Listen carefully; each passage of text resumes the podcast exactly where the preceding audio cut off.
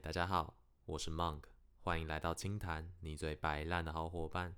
在这里，你可以听到我们最白痴的故事、最奇怪的社会观察，还有各式各样我们觉得超实用的小知识，都会在这里分享给你哦。还没追踪我们的朋友，赶快在各大音乐平台点下订阅，并且在 IG 搜寻清谈，就是那个 的那个清谈哦，这样才可以得到我们的最新资讯，还有最新集数的通知。那正片开始啦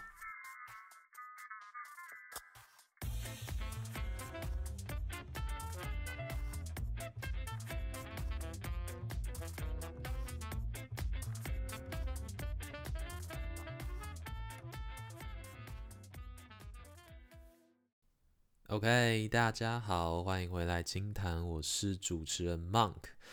那很久跟大家很久不见了哦，哎，希望大家还记得我们啦，但估计应该是好不好？太久没更新了，好不好？这是我的错，哎，非常抱歉。好，今天呢，只会有我一个人来唱独角戏哦，安并不在我身边，所以没办法跟我一起干话，或者是嗯天南地北的聊。哎，今天主要就是一个。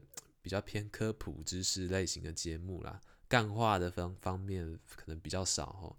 那喜欢弯的朋友们可能就要失望啦。那我个人也是，我要倍感寂寞。OK，呃，跟你们感同身受。好，OK，哎，今天大家应该都看到标题了吧？那可能也有些人不是因为标题进来的啦。那今天主要就是聊什么是 NFT 跟。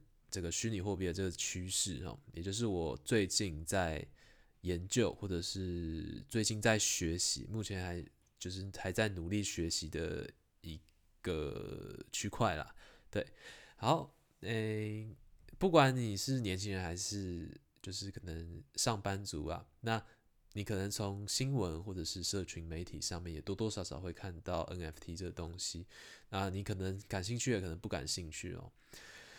哎，那主要就是先跟大家了了解，就是科普一下 NFT 到底是什么。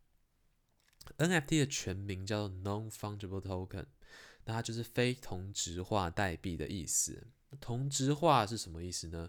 哎，同质化就是说，比方说我的一块钱跟你的一块钱，它基本上的价值跟意义跟存在，它都是一样的。也就是说，它代它背背后代表的意义，它都是一样的哈。它存储的价值也是一样的。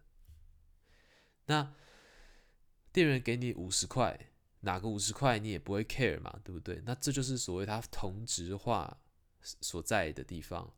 好，那非同质化是什么意思呢？那顾名思义，就是它这个东西是不可被取代的，也就是说，它每一个都是独一无二的哦。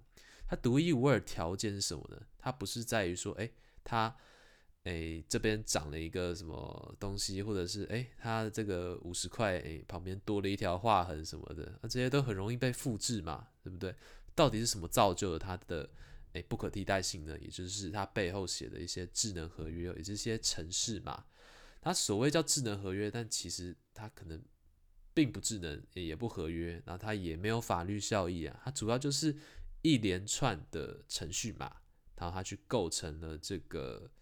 NFT 它背后的价值，也就是说，你比方说今天买了一张大头贴好了，你买了一张我的自拍照，那可能你看到的是诶我的一张丑脸，对不对？我的帅脸也有可能对，OK。但是呢，它背后每一个我的大头贴后面都是，比方说，诶，第一这个后面是写十九啊，另一个是写二十，那本质上这两个就会有不一样的差别嘛，就算他们看起来一样，好，OK。不知道大家听到这里还就有没有一个概念哈，就是对于它的这个不可替代性的概念有没有一个深入的了解哈？好，那为什么我会接触到这个 NFT 这个这个部分呢？或者是这个区块呢？我自己的话，差不多是在十月左右的时候，诶，开始去接触到这方面的资讯啊，也就看到说，诶，有人在。一直有人在换这个大头贴啦，然后或者是换一些诶猴子图案呐，或者是等等之类的。我那时候觉得，诶，吴飒飒到底是在干嘛哦？因为可能换完之后我就不知道他是谁了，或者是我不知道他换那个有什么意义哦，因为那也不好看，呃，那那也那也没有吸引人，你知道吗？如果放个动漫角色，让大家就是有一些共鸣感就算了嘛。大家今天放了一个什么猴子图案啦、狗的图案或者是猫的图案之类的，或者那些都有点，老实说没有那么好看啦。对，后来呢，我又诶接收到另一个资讯哦，就是我有两位非常就是钦佩的人，他他们分别是 Raymond 跟 Ryan。那 Raymond 就是他算是台湾德州扑克界的一个非常厉害的人，非常非就是可能应该是有到前三啦，对，那也是非常非常强哦。那 Ryan 呢，他也有打过德州扑克，然后他现在主要是做一位一个比较像是讲师的部分，一个艺人公司。那他们的两个。是好朋友，然后他们那时候在十月底的时候，他们就一起推出了一个 NFT 的项目，叫做 FOMO Dog Club。那 FOMO 是什么意思呢？就是 Fear of Missing Out，就是会你会一直想要追高，你会一直很怕错失任何一个机会的意思哦。啊，那个时候呢，诶，我看到这东西，我觉得诶，蛮酷的。然后更多的是那时候就那时候就非常想买啦，那时候就觉得说，诶。我可以作为一个粉丝的心态，我去看待这个东西，因为对于我来说，他们就是我不可接触，我基本上平常生活中是没办法接触到人物嘛。那我就想要说，哎，他们既然推出了这个项目，那我觉得可以借此机会，然后去跟他们了解一下，或者是跟他们学习一点东西，也不错，对不对？好，那个时候他们就是推出了这个项目，然后后来我也有。诶，设时间提醒什么的，然后就是去抢，然后也很幸运的有抢到了。那这就是我所谓拥有的第一个 NFT 哦。那那个时候是一只小狗，他们的 Formal Dog Club 里面的所有图片都是以狗为主题哦。那非常的可爱，它是用像素风的。那所有的狗都是柴犬，那也有各种，他们会身上会有各种装饰品啊，比方说，诶。诶，可能有狗骨头啊、可乐啊、帽子啊、墨镜啊等等的，那就是这些元素呢，去形塑说，诶，每一个不同的 NFT 它的长相也就会不一样哈。那自然很多时候它们的价值也会因为这些而稍微有所波动了。但是在诶，但是在呃，Formal Dog 这个 NFT 项目里面，它是稀有度是基本上没怎么被界定的，所以是还好。然后那时候就有诶成功买到一个，然后也有成功的加入他们的群组。那个时候就觉得说，诶，里面有非常非常多的新名词去冲击到我，因为那个时候我还没有把很多的时间或资源放在这个虚拟的该怎么说，虚拟的平台或者是虚拟货币这一块上面啊，更多的是一种观望，然后跟一种对。诶，未来的一种支持而已，然后它并不是我一个重点很看好的一个东西啊。那时候大家就是里面的人很多都是非常厉害、非常厉害的大大们啊，他们谈论的东西就让我觉得哦，原来就是这些东西是存在的，跟这些东西为什么会存在，然后这个种种之间的关联会让我非常非常感兴趣哦。所以在吸收那么多东西之后，我就。投入了非常大量时间去研究这方面的一些资讯哦，然后觉得说，哎，然后就觉得说，哎，这个方面，这方面是非常有未来性可言的。我说的不只是 NFT 哦，那还有各种，比方说虚拟货币，或者是哎 BTC 啊、ETH，就是以太币、以太坊，或者是 Web 三点零这。这类等等的新的发想，或者是颠覆以往我价值观的一些东西，其实它是真的有这个存在的必要性跟存在的价值呢。那当然，这东西就很吸引我，因为我一直都不是一个非常循规蹈矩的小孩啊。对，就我我很喜欢挑战老师或挑战权威等等的。对，OK。那就这样，差不多过了大概一两个月，一个月多左右。诶，那 Formal Dog 它这个项目的价格也是就是逐渐的水涨船高哦，因为那个创办人两位就是非常就是呃大力的宣传，然后也有第二波的发行啊等等的，然后里面的社群呢也非常的有凝聚力，就大家都很认同自己。哎，就是身处在这个社群，然后这个社群的价值也非常的高。因为里面的各位前辈还有各位神人们，他们都非常乐于去分享自己的观点或者是一些知识，去诶让我们这种诶小白知道，就这种新手去知道哦，就是很大部分都没有在藏私的啦。啊，自然我也是吸收很多资讯，然后就自己去查了一些资料，他就越来越了解这个东西，也就越来越认同说 NFT 或者是整个虚拟货币存在的必要跟它的一个重要性哦。那中间经历了一次，我觉得算是蛮特别的一次事件啦，就是陈零九，他算是第一个名人，就是所谓的公众人物去购买这个 Formal Dog 的 NFT 啦。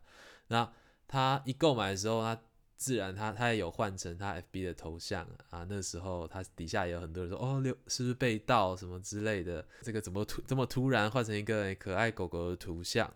啊，那时候大家才有看到，就是风不到这东西，那自然又迎来了一波上涨哈。先说我在这个社群里面吸收到的一些资讯，跟我主要想分享给大家的啦。NFT 它现在其实应用的范围已经到非常非常广了哈。大家可能以为说，哎，只有在艺术品拍卖或者是头像上，你才会看到它的一些踪迹。或者是你觉只觉得它是一个大头贴，或者是一个 GIF 图像，或者是一个 JPG 图像等等的，那它后面代表的意义会是更复杂的。哦第一个就比方说它是艺术品，它是诶可能只有一版，它是唯一性嘛，那这唯一性自然就会使它的价格水涨船高。那就像现存的一些艺术名家，他的一些名画等等的，如果这个创作者他是一个名人，或者是一个被大众所认可的艺术家，那自然，嗯，它的价格也就会非常非常的高哦。那第一个是作为艺术品，啊，第二个它是作为游戏哦。目前这个虚拟货币的这个世世界里啊，游戏也是非常非常重要的。那 NFT 它在游戏里面的定位是什么呢？它就是比方说你在一个游戏里面哈，你可能会有虚拟角色或者是虚拟的物品等等的虚拟货币。呃，游戏会有游戏币嘛？那 NFT 就是让这些东西它是永久属于你的，因为我们现在的游戏，我们现在玩的游戏的机制主要都是掌控在呃游戏公司手里嘛。就是诶，游戏公司倒了，那我可能在里面资产可能就没了，我这个人物就完完全全的消失了，里面的装备什么屠龙刀、大宝剑，对不对？那就完全消失，就整个就不见了哈。那如果他们是 NFT 的话，那他们就会永久属于你。那之后会有什么用途呢？不一定，可能诶，今天这个某个诶资本家他想要资助这个游戏去重启，可能这个游戏都要有特殊意义，或者是诶有游戏公司他们想要买这个游戏的 IP，然后去做再利用的用途。那这个时候呢，你的这个 NFT 或者是曾经这个游戏里面的道具或者是角色之类的。他们还属于你，所以他们自然就还会有价值哦。对，那这个也是目前大家非常看好的一个区块啦。第三个 NFT 应用的方向呢，就是音乐，因为大家都知道，这个经销商或者经纪公司啦，或者是诶网络线上音乐平台、线上音乐平台等等的。艺人在上架他们的歌到上面的时候，他们都会被收取。一笔就是不菲的资金啦。那因为大部分的听众都是聚集在那上面，那他需要他们的歌在上面曝光之后，他才能能够被更多人听到。可是呢，相对应的，他的收入也会降低。所以这时候就出现了很多音乐人，他们其实，诶，努力跟回报他们是不成正比的，因为他们中间被抽了太多的，抽了太多趴了，对。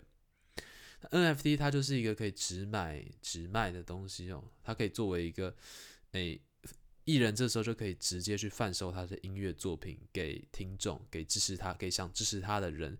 那这个时候他也会拿到全额的付款，那自然也可以改善他的生活，或者是可以让他去创作更好的作品等等的。所以音乐这方面其实也是非常重要的。那陈零九那个时候也有提到这件事哦，那也是这个应用让他。就非常的吸引他啦，所以他才会想要涉足到这个领域里面。那后来 Formal Dog 也有跟陈零九去做合作，那他也有特别写一首歌去诶涵盖在那个 NFT 里面哦，所以这也算是应用的一部分啦。那接下来第四个也是我觉得 NFT 它非常有价值的一个用途哈，就是它可以作为一个凭证。什么是凭证呢？就是比方说，哎，VIP 卡啦，或者是哎今天演唱会入场的票券啦，或者是博物馆入场参观的哎参观票等等的啊，这些都可以把它做成为 NFT 哦。那因为什么呢？NFT 它是不可被伪造的嘛，它也是不可以被复制的啊，所以呢，它自然就很容易的可以被去当做一个不可替代的凭证，然后去让你进入这个社区，或者让你进入这个社群去聊天活动，跟里面的人分享资讯。f o m o Dog 它就是其中的一例哦。那大家听到什么苏富比、苏士比？呃，苏？呃，我不知道。反正就在拍卖会上面拍出现存价格最高 NFT，也就是那个 Boring Ape Yacht Club，呀，就是 B B A Y C 有那个星星的图像，他们也是用这个类似的方式去运营的哦。他就是他们有一个自己的群组，那国外人跟诶，不管国诶世界上任何地方的人，只要拥有这个 B A Y C 的图像。那他们就有资格去进入里面，然后去吸收这些资讯哦，去学习或者是去诶跟他们聊天等等的，也就是他们社群的一员啦。那其他还有非常非常多的应用范围哦，像是我之前还有看到诶有酒商他们做了一个 NFT，那那个很明显一看就是在炒噱头啦，那自然也是没什么人买，他们就是把。他们自己的会员卡做成 NFT，但是艺术性是完全没有的，就是他只是把他的传单像是复制在上面而已，然后就是让什么买酒可以八五折啦，什么十瓶以上打八折之类的。然后还有台湾很红的，还有一个就是那个诗园盐酥鸡嘛，就老师的诗，公园的园，有兴趣的可以去查一下，就他们贩售这个食物的 NFC NFT。他们怎么贩售？他们就是说，哎，这个你拥有这个 NFT 嘛？那每交易一次，那那个交易者就可以去他们的店里面换一份盐酥鸡啊。每交易一次就可以换一份，每交易一次就可以换一份哈。啊，这个是非常创新，也就算创新啦，对一个利用方式。然后那个时候一度也被炒上了非常非常高，十几倍、一百倍之类的。我没有去跟。那大家可以去查一下啊，反正就是大家都在 FOMO，好，那就非常的有趣啦，我觉得。那后来价格也是有慢慢下跌，跌到一个大家的心理价位。嗯，对。好，那要说到价值的话，嗯，你们可大家可能会想说，哎，你要说就是进入一个 LINE 群组的一个凭证，就可以卖到个十几二十万、一百万，甚至上千万嘛？第一个就是对。这些资讯的确是有非常高的价值的。如果你今天诶买了一个可能诶比较贵的一个 NFT，那他们的提供的资讯就会非常的有价值哦。那甚至是可以远远超出你想象的。那更像是一个共识，这个 NFT 的价值就是是一个共识所产生的哦。那这个可以提到之后，有点像虚拟货币一样。它的价值可能是不可估量的。那它存在的意义什么呢？就是共识哦，就像是大家都觉得说，哎，钻石很有价值。钻石为什么有价值？它不就是一堆亮晶晶的石头而已吗？它只是一个矿石而已嘛？因为大家喜欢它，所以它自然就有这个价值哦。美金为什么有价值？呃，因为它这个被大家公认为是世界上嗯相。就是相较于其他货币而言，它是比较稳定的嘛。它对于这个价值储存的效果是比较强的，因为美国不太可能倒嘛，也不太可能垮台，所以大家自然会信任它，然后自然就会觉得说，哎，它的价值会比较高，大家对它的共识感会比较高。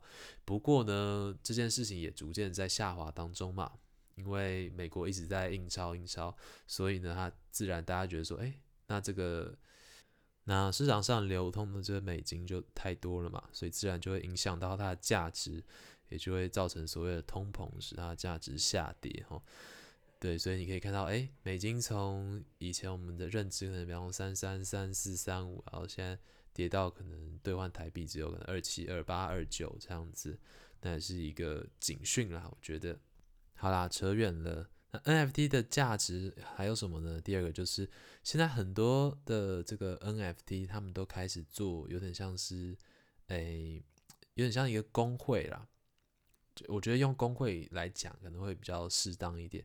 就比方说，哎，你持有这个图像啊，它可能比方说每个月它会给你多少钱、多少钱、多少钱的利息，因为他们不想要让你去很急的去脱手，然后去拉低那个价值嘛。他希望他希望你是一直持有着，然后呢，或者是等它那个价格上涨之后，然后你都不会卖，代表了说你这个是他这个社群的一个价值所在哦。那他就会希望你不要走，所以他就会给你，比方说一些，呃，可能是代币，或者是跟价值有关的一些东西啊，可能是再给你一些 NFT 等等的，啊，这些都是为了去稳固这个社群的一个运营或者是一个基本面哦。对，那我这个我也是觉得蛮有趣的啊，就有点像是自创游戏的感觉。发给你代币，然后你可以去做投资，然后或者是你可以在里面啦，或者是交换呐，比方说交换东西啊，或者是用那些代币去换取，呃，或是你去 mint 一个 NFT 的机会，就是你用，呃，你在最初的时候就去就去用底价去买这个 NFT 的机会啦。那这些我都觉得是蛮有趣的一个行为哈，就是你在这里面可以看到，哎，这个。就是有点像是小社会的缩影啦，对，真的蛮有趣的。嘿，好，那今天想讲的东西，我觉得差不多就到这边了。对，今天这集主要是想要让大家，诶，更多的了解 NFT 这个东西，很多时候不只是图像，它背后的意义是更多的。然后最后也就是分享一个我最近看到的一个项目，就是台湾它。有一个最近做的蛮大，我自己就觉得它规模做蛮大的一个 NFT 的项目，它叫做诶 Demi Human，它意思就是说雅人的意思，D E M I，然后 Human 就是人类的那个 Human 哦。它里面呢，我觉得有蛮多诶，就是新手项的资讯啊，然后里面大家也蛮友善的，对，然后也有各种各样的活动啊，或者是诶主办方他也做了非常多的一个功课。然后或者是他会一直去很积极的去寻找合作，然后像是诶最近也有一些名人，然后去上那个他们那个社群的一个有点像电台类似的节目或者是直播哈，对，然后我自己就觉得诶算是一个蛮健康的一个社群哦。那很多时候这个 NFT 它的价值所在也是。社群也是一个非常重要的关键哦，因为如果你的社群是一个健康社群，自然会就吸引大家留下，吸引大家进入，或是就是你会有更多的资本去跟别人谈合作等等的，这这就是一个有点像是 FB 粉丝团之类 IG 经营的一个感觉啦。对，你的粉丝基数多，自然你的机会就多嘛。那今天主要跟大家想分享的就差不多这样了。今天就是想要跟大家聊聊说 NFT 的应用啊，或者是诶它的意义是什么，它的目的是什么？诶对。然后大家如果有兴趣的话，也可以多多跟我交流，或者是在底下留言互相交流也可以哦。然后在网络上这方面资源也蛮多的。不过，呃，因为它是虚拟的哦，诶，不不论虚拟或实体啦，就是它算是一个新兴产业，所以其实诈骗也是蛮多的。然后这个时候就是要就是谨慎思考，或者是哎你要小心那个风险啊，因为网络上坏人很多。